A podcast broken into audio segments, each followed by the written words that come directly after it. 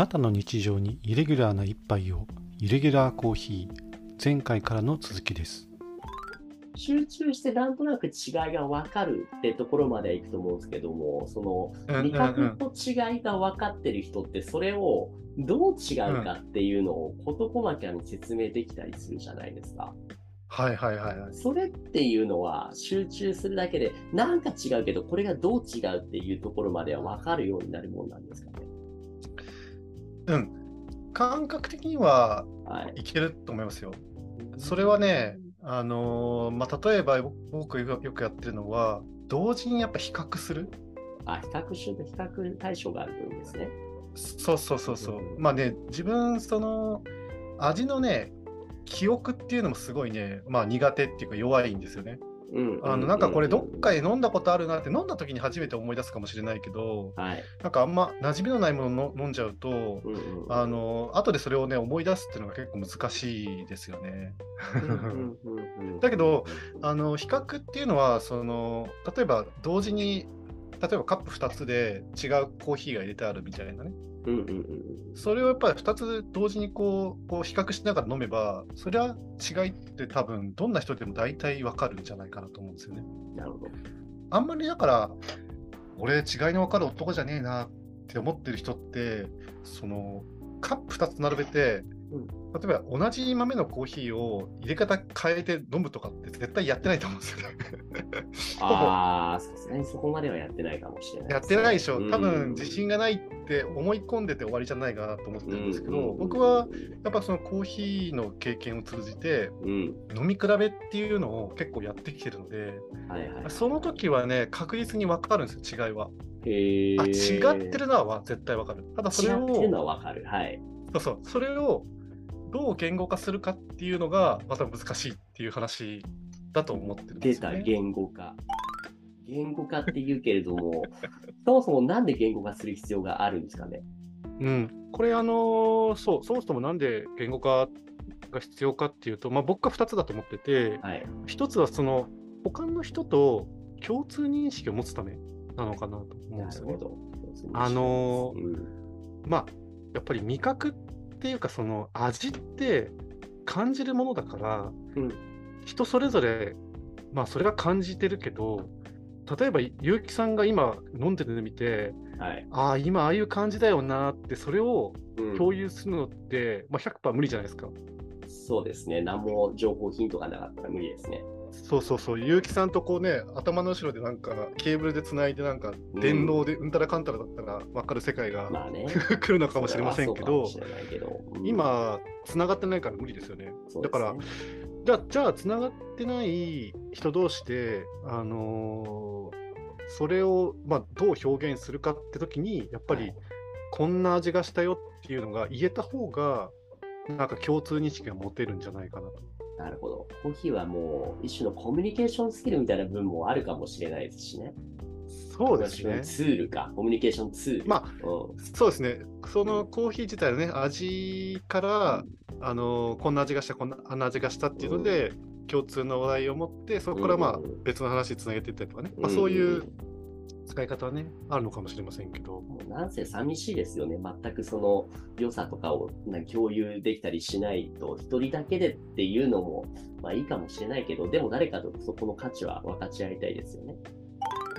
まあ、これでも余談ですけど、やっぱりね、言語化ができないとね、うん、まあ、僕ね、これしょっちゅうあるんですけど、とにかくね、なんか、この味なんかこんな感じがするんだけど、これをどう相手に伝えたもんかっていうのですごい悩むことがあって、うん、でそうするとね、全然言葉が出てこないですよ。出てこない。うん、で、まあ、そこでその人によるんでしょうけど、まあ、それをとにかくうまいって表現して終わりの人と、はい、えー、っとうまいんだけど、うん、どううまいのかっていうのをまあ表現したい人、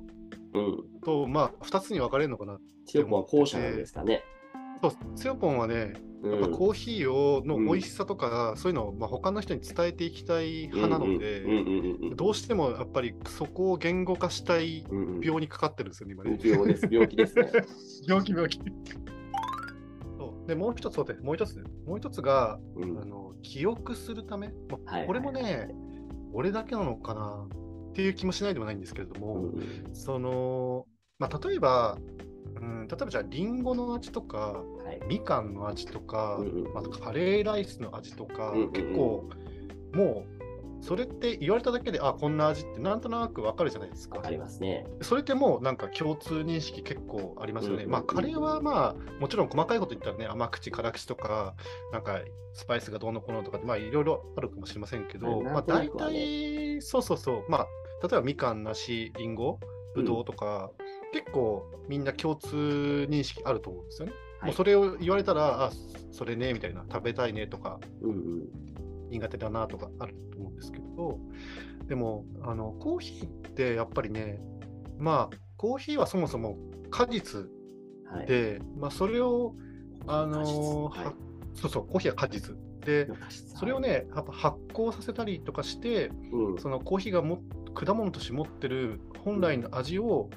豆に凝縮した状態で、まあ、市場に流れてきて、それを焙煎して豆を砕いて抽出したものがコーヒーなんですよ。はい、だから結構やっぱ複雑な味の味なんですよね。うんうん、でそうするとそもそもそれをね飲んだことがない味がこうぶわっと口の中に広がった時に、うん、まあ、何と表現していいか分かんないってまず最初もなるし美味しいんだけど美味しいんだけどこれうんってなってで飲んだらもう終わりなんですよ。でそうするとね、僕はその味をよほど強烈な味じゃない限りはうんなんか明確に記憶できないっていう感じになってて、うん、うん、そうした時にその、